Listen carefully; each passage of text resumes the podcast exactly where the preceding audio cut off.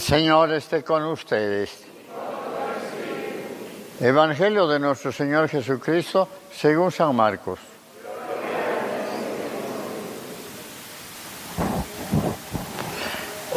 En aquel tiempo se le acercó a Jesús un leproso para suplicarle de rodillas, si tú quieres, puedes curarme.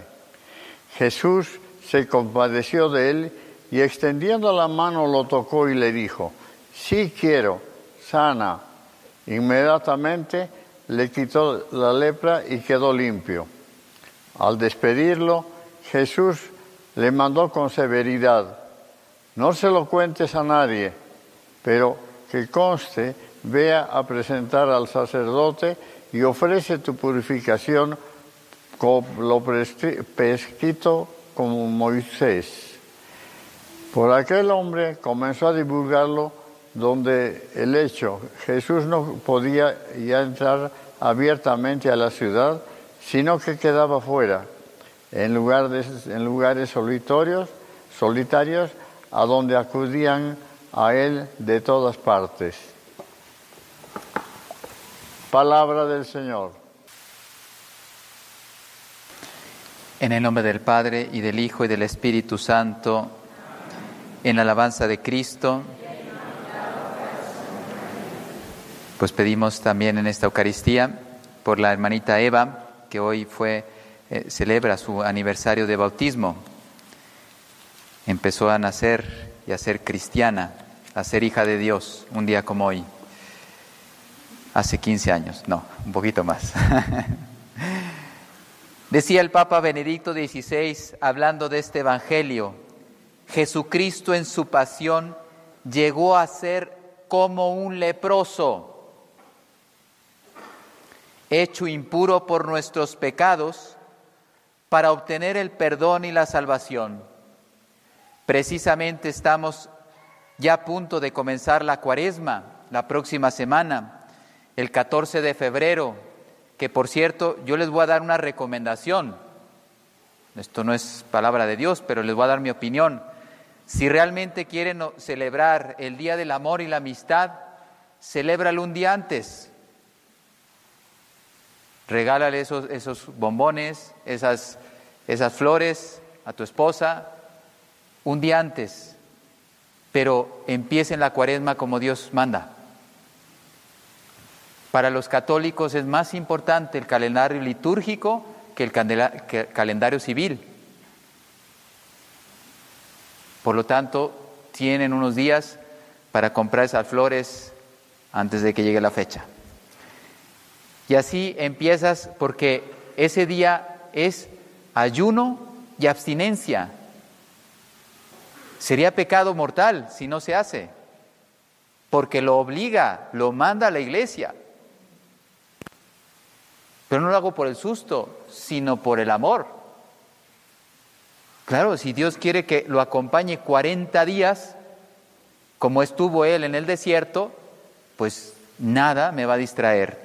Bueno, yo quería hablar del pecado porque precisamente la iglesia con esa pedagogía que tiene en la liturgia nos quiere fortalecer para ese combate contra el peor enemigo del hombre, el pecado, el pecado grave.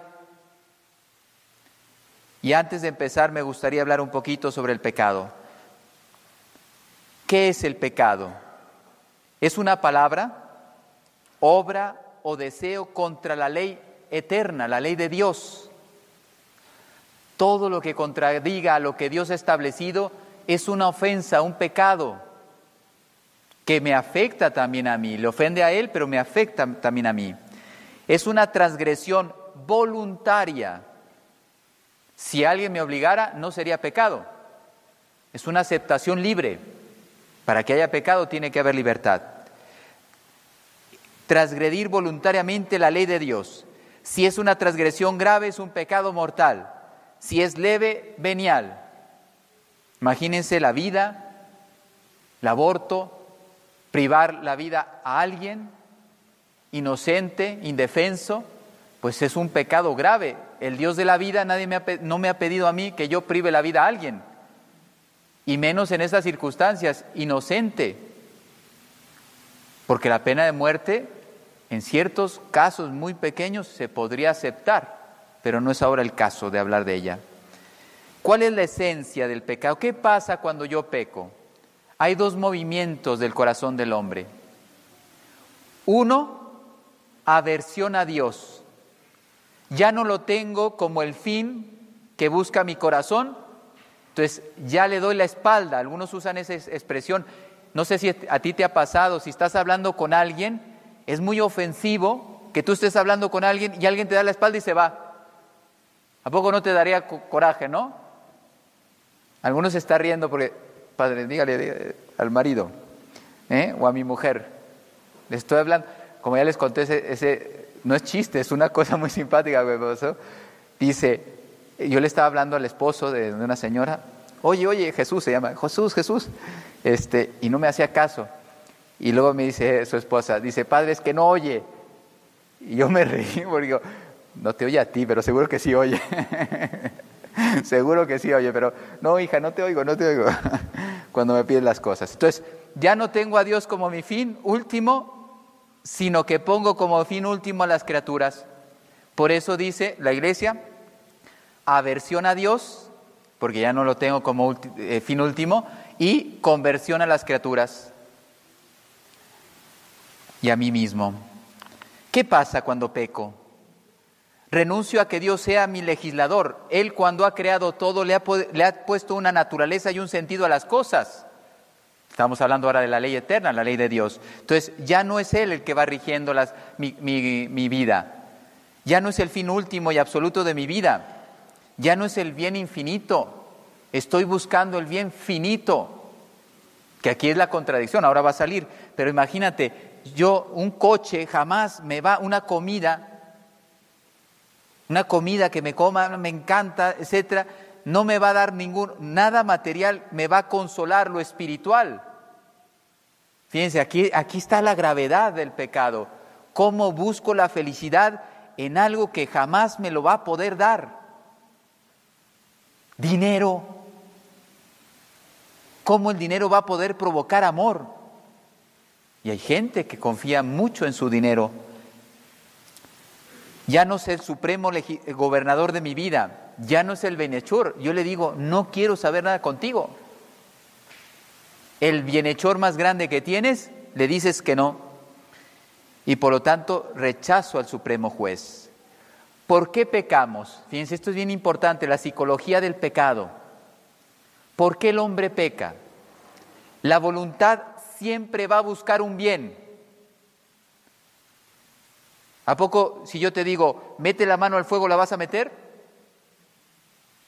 Jamás se te ocurre porque eso lo tienes clarísimo. ¿Por qué no? Oye, apútate una mano. Venga, libremente, yo te digo que es bueno. Córtate la mano. Tú me dices, jamás. La voluntad, esto es bien interesante que lo capten, ¿eh? porque para que vean dónde juegan contra el demonio. Si ni siquiera sé cuál es el campo del demonio, pues ¿cómo me va a defender de él? Entonces la voluntad no busca jamás un mal. Entonces, ¿dónde está el problema cuando yo peco? En el entendimiento. Cuando yo tomo una realidad que me hará daño como una verdad, como un bien, y se lo digo a la voluntad y le digo que lo realice. Traiciona a tu esposa porque aquella jovencita te trae mucho. Y después vas y lo haces. Si yo te digo, traicionando a, a, tu esposa te vas a ir al infierno, no lo haces. Y si sabes lo que es el infierno, la condenación eterna, tu voluntad dice no. Aquí se juega las tentaciones, la batalla de presentarte las criaturas como un fin último, como un bien supremo. Y ahí es cuando viene el pecado. Y luego entran las pasiones, si uno no controla las pasiones todavía ofuscan más el entendimiento y se acabó. Tres condiciones para que haya pecado grave. Materia prohibida. Debo saber que está prohibido para que haya pecado. Y la materia puede ser leve o grave. Después, debo advertirlo, debo saber que estoy cometiendo o que estoy, quiero abrazar una materia que es grave. Y luego después viene el consentimiento, la voluntad. Cuando dice, es materia grave objetivamente hablando, esto no lo debo tocar porque sé que no lo debo tocar, porque lo entiendo, me lo ha enseñado en mi casa, conozco los mandamientos, no robarás. Y después lo acepto. Vamos, yo me voy a quedar en el pecado mortal, porque espero que esta cuaresma de verdad nos metamos y digamos, ni un solo pecado mortal. Ahora vamos a escuchar las palabras de una santa. Van a ver hasta dónde un santo no quiere ofender a Dios en nada. Es impresionante. ¿Qué es un pecado mortal? Es la transgresión voluntaria de la ley de Dios en materia grave. Dejamos la materia venial, la materia leve, aparte. Hoy nos vamos a dedicar solo a meditar un poquito más sobre el pecado mortal. ¿Por qué? Aquí viene la respuesta. Porque lleva consigo un reato de pena eterna. El que está en pecado, dice la iglesia, está en, el infierno en potencia. ¿Qué es condenarse eternamente? Por eso, continuamente los santos nos invitan a meditar sobre los novísimos, las postrimerías le llaman, que son las realidades últimas. Si meditáramos más en ellas, tendríamos más cuidado en nuestra vida. Yo sé que voy a morir, sé que voy a ser juzgado, ¿sí? individualmente, cada uno de nosotros. Sé que hay dos opciones eternas, porque una es temporal. Eterna solamente hay dos, o cielo o infierno. Entonces, si uno meditara en lo que mi comportamiento puede tener como consecuencia para la eternidad, tendríamos más cuidado. Es un infierno en potencia. Es el mayor mal posible que le puede suceder al hombre y es voluntario. Yo no puedo decir, el otro me hizo pecar. Si alguien te obliga a hacer algo, no será pecado. Al menos mortal. ¿Por qué? Porque tu libertad no eras libre, no fue un acto voluntario. Faltó uno de los tres requisitos para que sea pecado mortal. Pero el que haya eh, cumplido los tres requisitos es el mayor mal que te pueda suceder en el alma. ¿Cuánta gente vive en pecado y parece que no sucede nada en su vida? Con relación a Dios y con relación al hombre, ¿qué sucede cuando uno está en pecado mortal? Con relación a Dios es una gravísima injusticia. El que nos ha dado todo, vida, salud, gracias, iglesia, sacramentos, todo, doctrina, todo nos lo ha dado Dios y el hombre le da la espalda. ¡Qué injusticia! Los papás saben lo que estoy diciendo porque a veces los papás se desviven, se dejan este, la piel por educar a los hijos, darle la universidad, etcétera, y llega el hijo y te reclama, pero tú no me diste, tú no me hiciste, y tú dices, tú como papá pues lo amas, ¿no? Pero yo conozco familias que han sufrido lo que estoy diciendo, y entonces, y dices, hijo, me estás reclamando, no sé, una distracción, algo que no te pude dar, pero no estás pensando todo lo que te he dado. Tú estás aquí porque todo te lo he dado. He dejado la piel, la salud, todo, para que tú tuvieras algo en la vida. Y el hijo ve, no, pero es que tú mamá, tú papá, eso sería muy injusto. Pues imagínate con Dios que nos lo da en abundancia. Es una idolatría, adoración a la criatura. Es un desprecio a la amistad de Dios. Vuelvo a crucificar a Cristo. Ahí lo tienen bien puesto. Lo vuelvo a crucificar cuando yo peco mortalmente. Violo mi cuerpo como templo del Espíritu Santo. Y fíjense, si no les dijera el autor, pensarían que estaba exagerando. Fíjate lo que dice Santo Tomás de Aquino encierra una maldad en cierto modo infinita. Eso es un pecado. Una malicia casi infinita. No, padre, usted es un exagerado. No, pues yo estoy diciendo lo que dice Santo Tomás de Aquino. Esa es la gravedad del pecado. Ahora entiendes por qué muchos predicadores en los retiros nos dicen el cristiano, el católico, debe ser antipecado. Tiene que renunciar continuamente y luchar contra él, porque verdaderamente es un enemigo. ¿Qué pasa con relación con, contigo mismo, con el hombre? es muy, muy bonita la frase, porque te va a dar claridad de lo que sucede. Es un suicidio espiritual, con consecuencias eternas. Pierde los méritos todos los méritos que has contraído con tu trabajo, tus comuniones, tus ayunos, tus sacrificios, tu paciencia, tu caridad, etc. Todo lo que hemos venido acumulando a lo largo de nuestra vida con un pecado mortal, todo se pierde. Todo. No tienes ningún mérito. Por eso no puedes alcanzar el cielo. No estás en gracia y no tienes méritos, no llegas. Perdes el derecho a la gloria eterna. Se envilece el alma delante de Dios, delante de la propia conciencia y delante de los hombres. Qué pena da cuando uno sabe el pecado de otro grave, por ejemplo. Se hace esclavo de Satanás y pierde la inhabitación trinitaria. Dios ya no habita en mí. Caminos para destruir el pecado. Solamente lo voy a mencionar porque me hace mucha ilusión. Ahora les cuento que con el retiro algunos sacerdotes, lo hablamos también este tema, y algunos lo van a hacer. Me dio mucho gusto, porque es una gracia. ¿eh? ya al final de la misa se las van a presentar. Dice el Catecismo de la Iglesia Católica dos grandes caminos para luchar contra el pecado, para destruirlo. La abnegación, que significa mortificación, ascesis, ayuno, penitencia, etc. El ayuno.